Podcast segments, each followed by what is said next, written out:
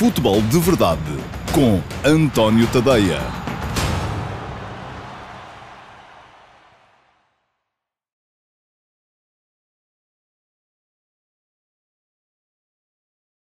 Olá, muito eh, bom dia a todos. Eu sou António Tadeia e este é o Futebol de Verdade, sexta-feira, dia 16 de um, outubro de 2020, hoje num ambiente diferente, uh, sem o Marlon Brando lá atrás, conforme já devem ter reparado.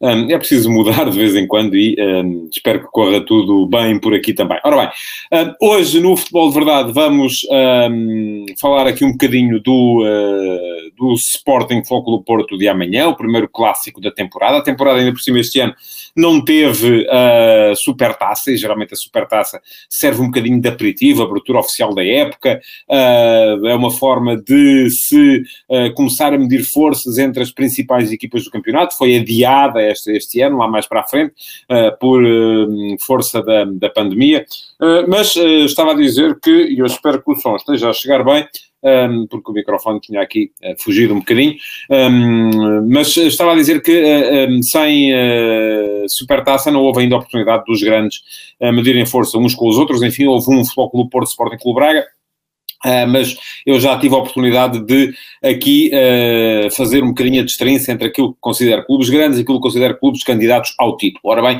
uh, clubes grandes têm a ver com a implantação social em Portugal e aí de facto há três que estão acima de todos os outros, Benfica, Flóculo Porto e Sporting. depois, se são ou não são candidatos ao título, é outra história, ou é outra conversa, também já tive a oportunidade de dizer aqui aquilo que penso sobre o tema, acho que Benfica e Porto são os dois principais candidatos ao título e que Sporting Clube Braga e Sporting terão no máximo de se contentar com a, a com o estatuto de outsiders, enfim, são equipas que, se as coisas lhe correrem muito bem, se correrem mal aos outros, podem até andar ali a lutar até ao final e até podem eventualmente chegar a, a, ao final na frente. Mas uh, os candidatos, os verdadeiros candidatos, são os outros. Isto não tem nada a ver com a grandeza do clube, tem a ver com o momento, com o contexto, com aquilo que se vive neste preciso momento. E é um bocado também a função daquilo que se vive neste preciso momento que um, o clássico de amanhã, o Sporting Fogo do Porto de amanhã, uh, vai ser mais uh, importante, uh, porque são motivações diferentes de um lado e do outro, e são circunstâncias muito diferentes de um lado e do outro, e elas marcam naturalmente a forma como as duas equipas vão entrar em campo e como vão viver as experiências deste clássico. Muito bem. Antes de entrar no futebol propriamente dito, Queria ainda uh, lembrar-vos que podem deixar perguntas nas uh, caixas de comentários. O Futebol de Verdade vai para o ar todos os dias, de segunda a sexta, sempre em todas as minhas redes sociais, em direto, no meu Facebook, no meu Instagram, no meu Twitter, no meu canal de YouTube, uh, no meu canal de Dailymotion e no meu site, o antoniotadeia.com um, em todas estas plataformas podem ver em direto o futebol de verdade. Depois, em algumas delas, a emissão uh, fica uh, para memória futura, fica no Facebook, no Twitter, no meu site e no meu canal, no meu canal de Dailymotion. A IGTV Instagram, portanto, e uh, o meu canal de YouTube ficam com um resumo uh, que uh, é preparado depois pela equipa que me apoia na, na, na, realização deste futebol de verdade e que mais uma horita, uma horita e picos depois do final do programa já estará lá disponível o resumo para quem não tiver paciência para me ouvir durante quase meia hora, assim pode ter ali a versão condensada em 5, 6 minutos do que de mais importante aqui foi dito. Um, quem deixar perguntas pode vê-las respondidas aqui uh, em uh, direto durante o programa. Por exemplo, o Paulo Bizarro está aqui a fazer votos para que este seja o último clássico sem público. Eu já estive mais otimista em relação a isso, devo dizer-lhe, Paulo, uh, as últimas uh, evoluções uh, relativamente à pandemia deixaram-me mais pessimista outra vez acerca desse, desse tema. veremos o que é que vai acontecer daqui, daqui para a frente, mas as coisas não estão a ficar fáceis. Aliás, se algo está a acontecer, é o Governo está a apertar as medidas de segurança relacionadas com a Covid-19, um, embora também haja a noção de que não podemos de forma alguma prejudicar mais a economia e voltar a uma solução de confinamento. Portanto, eu acho que aqui o público, a falta dele, tem um bocado a ver com isso. Mas uh, vamos esperar para ver o que é que vai acontecer daqui para a frente. Uh, mas estava a dizer que as perguntas podem ser respondidas aqui em direto durante o programa, como podem também ficar guardadas uh, para serem submetidas a concurso e virem eventualmente a ser respondidas uh, no uh, QA, que é já amanhã. Portanto, o Futebol de Verdade vai para o ar de segunda a sexta um, sempre no, em direto nas minhas redes sociais, ao meio-dia e meia, e o QA vai para o ar ao sábado também ao meio-dia e meia. É gravada à sexta ao final do dia, mas vai para o ar apenas no sábado ao meio-dia e meia e vai apenas no meu site e no meu canal da Emotion. Portanto, quem deixou perguntas durante a semana, já sabe, é só estar atento no sábado. Por volta de meio-dia e meia vai ter um, nas minhas redes sociais um link para aceder à emissão do Q&A e ver se as suas perguntas foram ou não respondidas. Pronto, já sabem, podem deixar perguntas, podem partilhar o Futebol de Verdade e podem também subscrever o Futebol de Verdade em podcast. Eh, é importante para nós eh, que isso suceda, porque o Futebol de Verdade anda há meses sempre ali no top 5 eh, dos podcasts mais descarregados de desporto em Portugal, às vezes em primeiro, às vezes em quinto, às vezes baixamos para sétimo, enfim, andamos sempre por ali no top 10. Pronto, vamos ser honestos, sempre no top 10 dos podcasts de desporto em Portugal. Um, Pergunta-me o Josias Martins quando é que o Sporting e o Gil Vicente farão acerto de calendário. Vai ser para a semana. Um, precisamente, depois até, inclusive o jogo vai ser, foi marcado para as 21h45, porque vai calhar em dia de Liga dos Campeões, um, e uh, não pode haver jogos à mesma hora que os jogos da Liga dos Campeões. Portanto, tem que se esperar que acabe a Liga dos Campeões e só depois é que Sporting e uh, Gil Vicente poderão uh, entrar em campo para acertar o calendário da, da Liga Portuguesa. Bom, vamos então entrar pelo Sporting Porto de amanhã. Alguém me perguntava aqui há bocado uh, se o jogo tem favorito. Enfim, eu podia uh, refugiar-me aqui naquela questão do uh, nunca há favoritos nestes jogos, enfim, é um bocado disso que se diz sempre, porque mas é, é preciso olhar para as equipas e perceber que, de facto, o Porto uh, é campeão nacional, não é? ganhou no ano passado em Alvalade, o Sporting um, ehm, perdeu todos os cinco clássicos que disputou na época passada, os dois com o Flóculo do Porto, os três com o Benfica, não consegue passar por um clássico sem perder desde a final da Taça de Portugal de 2019, na altura empatou uh, com o Flóculo Porto no Jamor e um, ehm, conseguiu ganhar nas grandes penalidades. O último clássico que ganhou Uh, foi também nas meias finais da Taça de Portugal desse, desse, desse ano, 2019, uh, quando ganhou por 1 a 0 ao Benfica no estádio de Alvalade, uh, revertendo assim a decisão de uma eliminatória que começara favorável aos benfiquistas, com 2-1 no estádio da Luz, as meias finais da Taça. portanto, o Sporting é uma equipa que ultimamente tem tido algumas dificuldades em termos de clássicos. O Porto não, o Porto vem com a confiança toda de quem é campeão nacional, de quem na época passada ganhou todos os clássicos que disputou, ganhou os dois ao Sporting, mas também ganhou aqueles que fez contra o Benfica, um, e isso naturalmente uh, uh, dá confiança a uma equipa, não é? Uh, e, portanto, creio que se tiver que dizer quem é que é favorito, eu acho que o Porto é favorito, até porque o fator casa aqui é um bocado mitigado, não é? Pelo facto de não haver público. Embora, para o Sporting, neste momento, o facto de não haver público não seja necessariamente uma coisa má.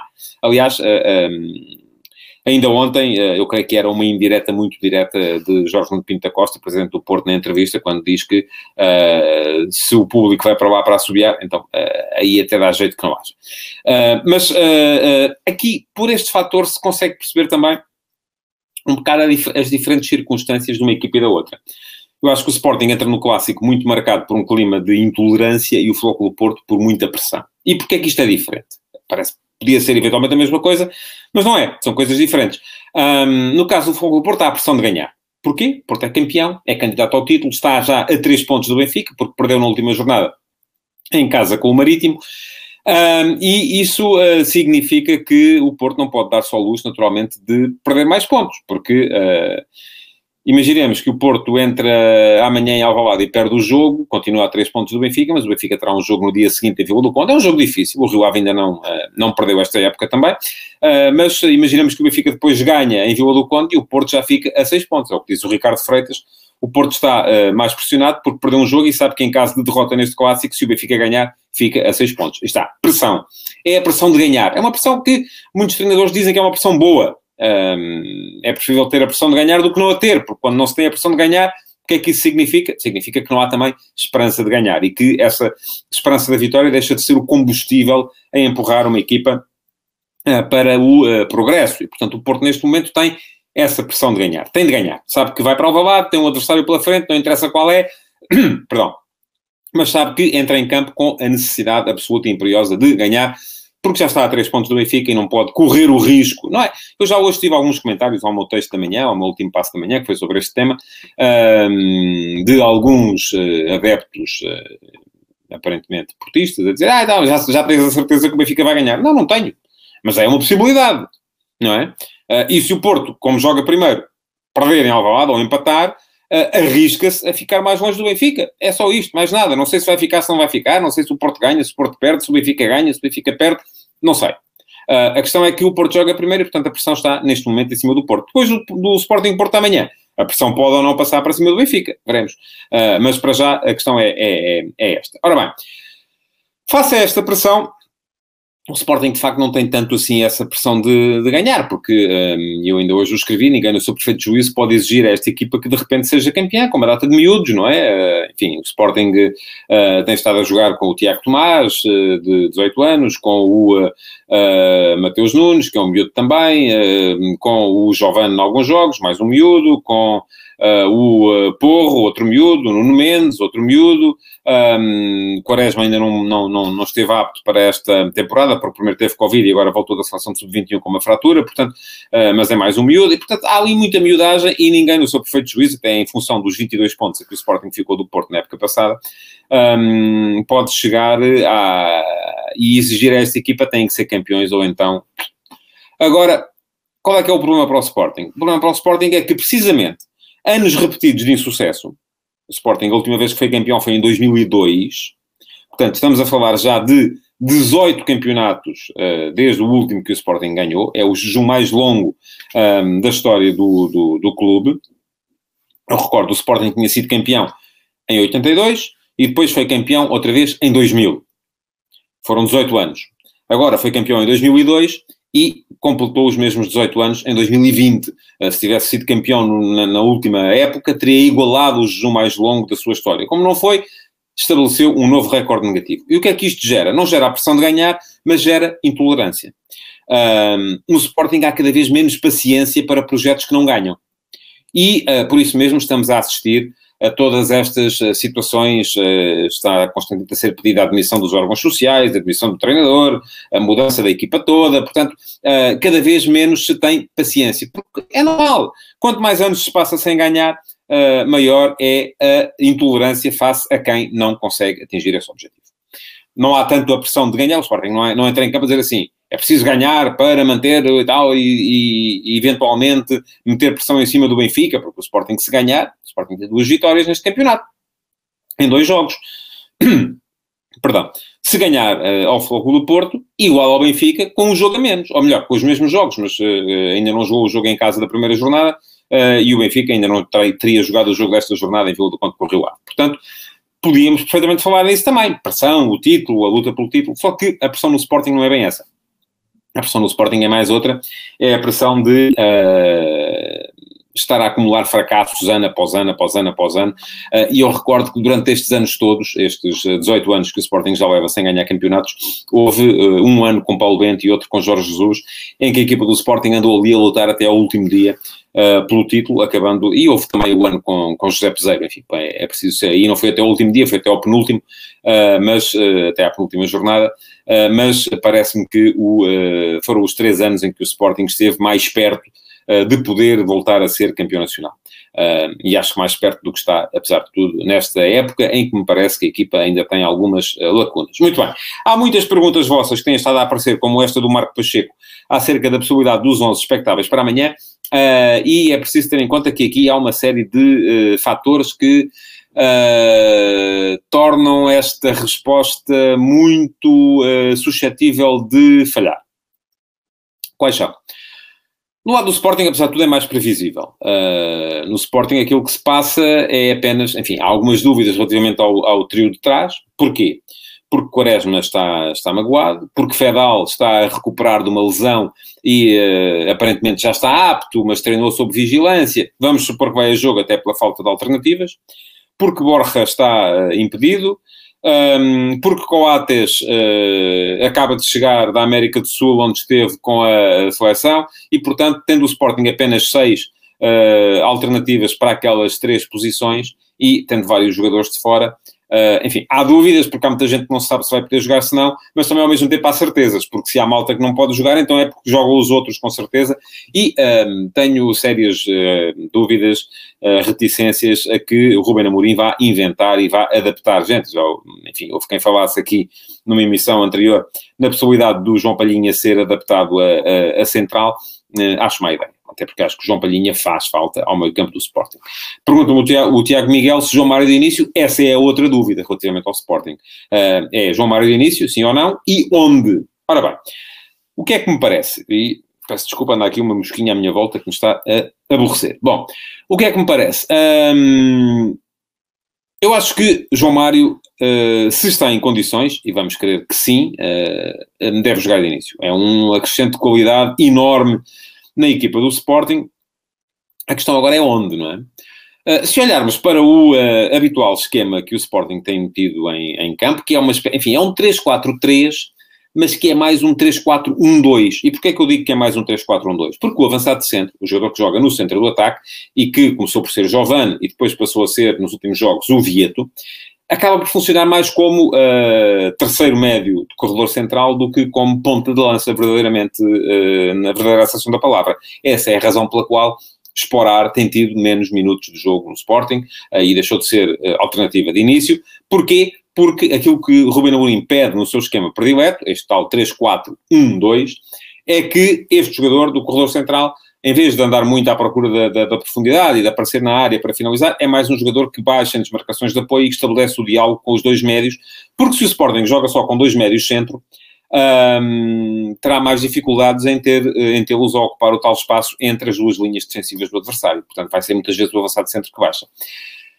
Se olharmos para este esquema, o João Mário, na prática, até podia ser este jogador, podia ser o 9, o tal 9 móvel do, do, do Sporting. Agora, aquilo que me parece é que, não tendo o Sporting conseguido uh, contratar o tal 9 que o treinador queria, que aparentemente era uh, o uh, Paulinho, do Sporting Clube Braga, eu acho que cada vez faz mais sentido que o uh, Ruben Amorim que tinha um plano A, que era este tal 3-4-1-2, um, e um plano B, que era o 3-4-2-1, em que o ponta de lança é mais ponta de lança diária, e são os outros dois avançados, que no momento em que, no 3-4-1-2, quando o avançado centro-baixa para ocupar o espaço entre linhas, são eles que em diagonais vão ocupar o espaço na área, e que estes dois outros avançados acabem por ser eles a vir ocupar o espaço entre linhas, permitindo que o ponta de lança seja um verdadeiro ponta de lança e um jogador da área. Ora, com a entrada de João Mário, eu acho que o Sporting encaminha-se mais para este 3-4-2-1. É a mesma um 3-4-3, né? só que uh, o triângulo da frente é um bocado invertido. E uh, porquê? Porque o Sporting então teria João Mário, uh, o próprio Giovanni pode jogar ali, o Vieto, o Pedro Gonçalves, o Nuno Santos, o Tiago Tomás, são, o, o, Gonzalo Plata, são todos jogadores que podem ocupar aquela posição. Uh, e depois poderia não desperdiçar o Sporar, que eu acho que é um ponta de lança muito razoável, uh, de nível elevado, e que neste momento, com o tal 3-4-1-2, fica uh, prejudicado pela disposição das pedras do Sporting. Portanto, aquilo que eu tenho a certeza é que se o Sporting jogar, e alguém me perguntava aqui se com as baixas no setor o Rubem Amorim vai manter os três atrás, de certeza absoluta. Isso, disso não tenho nenhuma dúvida. O Sporting vai jogar com três atrás. Um, e que esses três, em princípio, serão Neto, Coates e Fedal. Também não tenho grandes dúvidas a esse respeito. Uh, quer, a não ser que, enfim, apareça alguma questão que impeça mesmo o Fedal de jogar, ou que o Coates uh, tenha chegado de tal maneira destruído da, da viagem transatlântica para ir representar a seleção do Uruguai, uh, que não possa jogar. Mas, à partida, são estes três. Do que é que eu tenho dúvidas? eu acho que Palhinha deve ser titular e isto, à partida, vai implicar a saída uh, do uh, Mateus Nunes, porque não acredito no meio-campo com Palhinho e Mateus Nunes, nem mesmo quando o adversário é o Porto. Seria um meio-campo com pouca capacidade de projeção ofensiva. Um, e acho que o melhor jogador que o Sporting tem para uh, suprir a ausência do Wendel, que foi, entretanto, desde o último jogo, que foi vendido a, ao Zenit, é Pedro Gonçalves. Porquê? Porque é Pedro Gonçalves e não João Mário? Porque Pedro Gonçalves, do ponto de vista defensivo, é um, mais rigoroso e equilibrado do que é o João Mário. Portanto, acredito no meio-campo com Palhinha e Pedro Gonçalves. E depois acredito nos dois laterais do costume, Nuno Mendes e uh, Pedro Porro. Um, e acredito que na frente, uh, aí é que está a minha grande dúvida: como é que o Sporting vai jogar. Uh, creio que pode perfeitamente ser com Giovanni. Um, Vieto e João Mário, uh, mas também admito que possa entrar, explorar e que o Sporting acabe por aparecer uh, com o João Mário e o Vieto e o Giovanni, que até tem estado fora, acabe por uh, começar no banco. Enfim, vamos ver, ou até o Giovanni e o Vieto no banco. aqui há muita capacidade do Sporting para baralhar e voltar a dar. E do outro lado? Ora bem, do outro lado as dúvidas são ainda mais. Aqui é que eu acho que há muitas, muitas dúvidas. Porquê? Porque o Porto teve a incorporação de muitos jogadores no último dia de mercado. Sarre, há Nanu, há uh, o Felipe Anderson, há o uh, Gruitch. Só aqui estamos a falar de quatro potenciais titulares que acabaram de chegar. E alguém me perguntava aqui também, e uh, será que o Flóculo Porto vai apostar num 11 de, com base na época passada ou num 11 uh, que acabe por uh, incluir alguns dos reforços?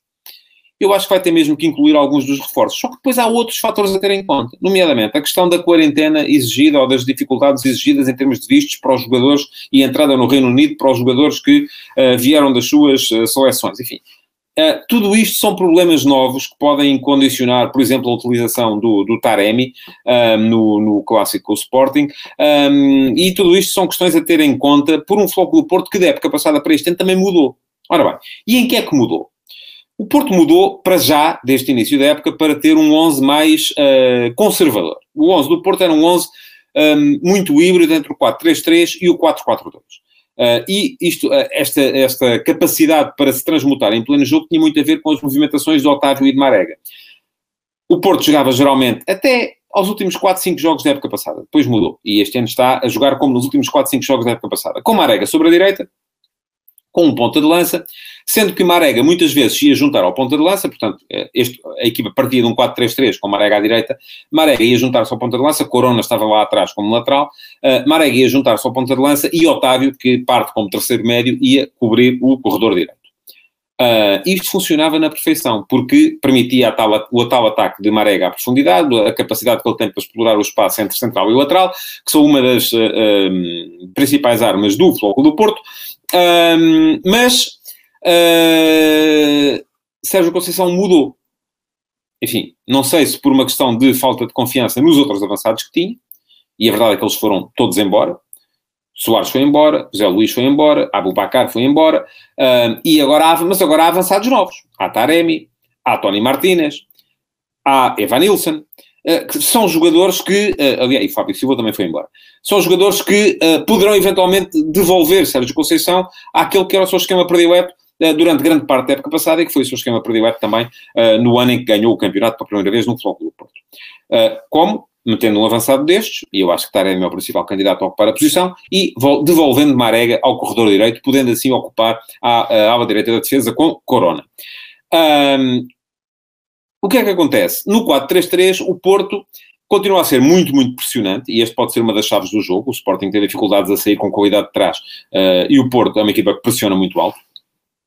Uh, mas ao mesmo tempo mantém-se sempre mais equilibrado, porque aí está, não tem tantas trocas posicionais. Também é mais fácil de contrariar uh, do ponto de vista defensivo, porque aquela capacidade que o Porto tinha para mudar durante o jogo baralhava um bocado as equipas adversárias. Portanto, o que é que me parece? Um, Parece-me que sem, e, e fala-me aqui o Ricardo Queiroz, uh, sabendo das saídas do Alex e do Danilo, quais os reforços que deverão jogar. Olha, eu não tenho a capacidade para lhe dizer em que condição é que eles estão. Eu acho que o meio campo do Porto, em, termos, né, em condições normais, vai ser Gruites, Sérgio Oliveira, com Uribe uh, a ocupar a vaga de um dos dois à vez. Um, Parece-me que entre estes, o Lume está um bocado mais atrás. Entre estes três, uh, vão sair sempre os dois que vão ser titulares e vai haver aqui muita rotação, porque o Porto joga sempre com dois, não joga com um atrás e outro mais à frente, não, joga sempre com dois a par. Um, e depois com o Otávio uh, à frente. Agora, não sei se o Gruitch, entretanto, já está em condições de poder jogar pelo Porto ou não. E isto é sempre uma questão que, uh, só depois de o ver jogar, eu não vi, é que a gente pode saber. O treinador sabe, porque já o viu treinar. Nós não vimos também. E, portanto, não podemos ter essa, essa resposta. Depois, um, acredito que o Felipe Anderson possa jogar na esquerda até porque Luís Dias veio de uma, de uma lesão. Um, tenho dúvidas relativamente à, à, à, à posição do lateral direito. Uh, enfim, não sei se vai ser Nanu, não sei se Zaidu vai estar em condições de jogar, até por causa da questão do visto de entrada depois também no Reino Unido, um, e esse é um problema que afeta o, uh, afeta o Taremi e o uh, Zaidu, porque foram jogar com as suas seleções, um, mas a verdade é que o Porto, com a saída do Alex Telles, perdeu capacidade de ser criativo desde trás. Uh, passou a ter muito aquilo que eu chamo os laterais corredores. Zaidu na esquerda poderá jogar Sarre e o Porto passar a evoluir para uma, uma situação em que tem três defesas que ficam mais, os dois centrais e o lateral esquerdo, Sarre na esquerda e ao mesmo tempo ter um corredor a jogar à direita, que pode ser o Mafá, pode ser o, o Nanu, um, veremos, não é? Uh, tudo isto é novo e é muito complicado estar aqui a imaginar aquilo que o Porto pode vir a fazer neste jogo, porque conforme já mostrei, há muitas, muitas uh, condicionantes. Um, Diz-me o Josias Martins que o Sporting teve muitas dificuldades com o LASC. Se o Porto pressionar como costuma, o Sporting terá dificuldades. Concordo, sim, senhores. E estas dificuldades têm a ver com o nível da pressão do adversário, e a pressão do LASC foi muito física, a do Porto é muito física também, uh, mas tem a ver também com o comportamento dos médios do Sporting, que são pouco, uh, têm-se mostrado pouco, do meu, minha perspectiva, uh, no momento em que os três de trás estão a tentar sair, há poucas linhas de passe criadas pelos dois médios e pelos dois laterais, um, e a equipa é muito previsível nesse aspecto. Bom, Vamos todos ver o jogo. Segunda-feira estarei aqui para falar dele e com certeza também do Rio Ave Benfica, pelo menos.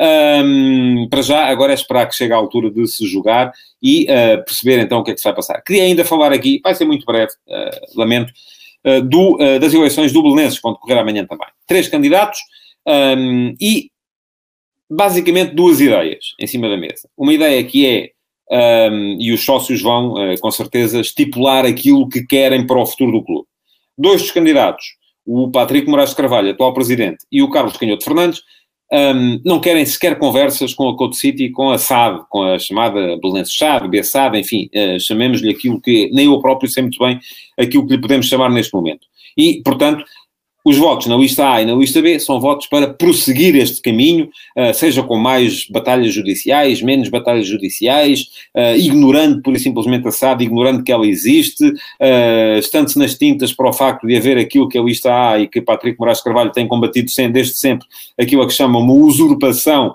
do nome do Belenenses, um, ou uh, simplesmente seguindo olimpicamente e apostando naquilo que é a, a, identidade do clube, apostando na, no, no, no, negócio que o clube fez já com, com o Lidl uh, para uh, poder rentabilizar os seus, os seus terrenos, apostando na capacidade para edificar obra num complexo desportivo ali na zona do, do, do Restelo, enfim, tudo isso são pontos em comum uh, às duas primeiras listas. Não há muito que as distinga do ponto de vista estratégico, só há mesmo os nomes das pessoas e as pessoas que estão envolvidas. E depois há uma lista C, a lista de Luís Figueiredo, que defende o um entendimento com a SAD. Ora, aquilo a que os... Uh, uh, e diz Luís Figueiredo que o que vai fazer é, enfim, que não tem nenhum contacto, ele já foi acusado, nomeadamente por Patrick Moraes Carvalho, de ser uma espécie de uh, quinta coluna da SAD dentro do clube, de ser alguém que está a tentar uh, vir do lado da SAD para tomar conta do clube e voltar a, a, a unir as duas, as duas pontas. Uh, ele diz que não, diz que não tem rigorosamente nada a ver com a SAD, a única coisa que vai fazer é tem um investidor para lhe permitir comprar a SAD à uh, Code City e a Rui Pedro Soares. Ora, Aquilo a que os sócios vão ser chamados de, a, a, a, decidir é o que é que querem, de facto. E esta é uma espécie. Já foi decidido nas duas eleições uh, em que Patrick Moraes Carvalho uh, uh, ganhou. Um, Pergunta-me o Josias Martins se o Belenenses Clube chegar à primeira divisão e estiver lá abeçado. Como será? Será assim mesmo. E podem jogar um contra o outro, como aliás já esteve para acontecer em alguns jogos de uh, futebol de formação. Não aconteceu porque na altura uh, uma das uh, fações resolveu dar falta de comparência. precisamente para não, foi o clube na altura não, não, não permitiu que isso viesse a acontecer.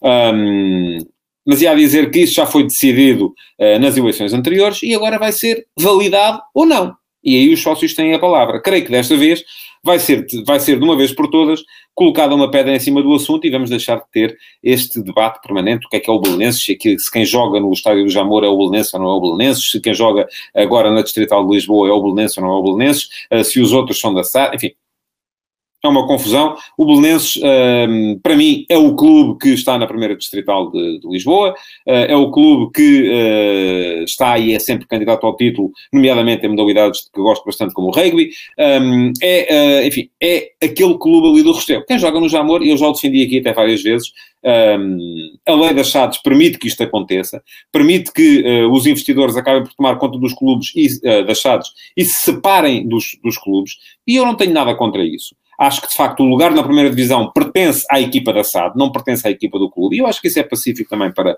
para o clube. Agora, aquilo que acontece é que uh, depois tem que, naturalmente, uh, adotar outro nome, não é? Para não haver confusões. Isso aí acho que é o mínimo. Um, aliás, sempre defendi isso desde, desde o início, uh, que uh, a equipa da SAD devia, de facto, uh, chamar-se outra coisa qualquer. É, uma, é, é algo um bocadinho ao nível e no modelo que há, por exemplo, no nas modalidades no desporto norte-americano, em que as franchises que estão inscritas nas ligas muitas vezes mudam de cidade, eh, mas continuam a ter os mesmos donos, os mesmos investidores, os mesmos jogadores, e já assistimos a isso muitas, muitas vezes. Portanto, é um bocado isso, é um bocado perceber o que é que se quer, eh, e aquilo que os sócios do Belenenses vão ter que perceber é se querem continuar a via que foi traçada por esta direção, ehm, já subiram algumas divisões no futebol, acredita uh, esta direção que uh, subirão o resto em breve e que em breve estarão outra vez lá em cima a jogar com os outros grandes, porque o Belenense é um grande em termos de implantação social,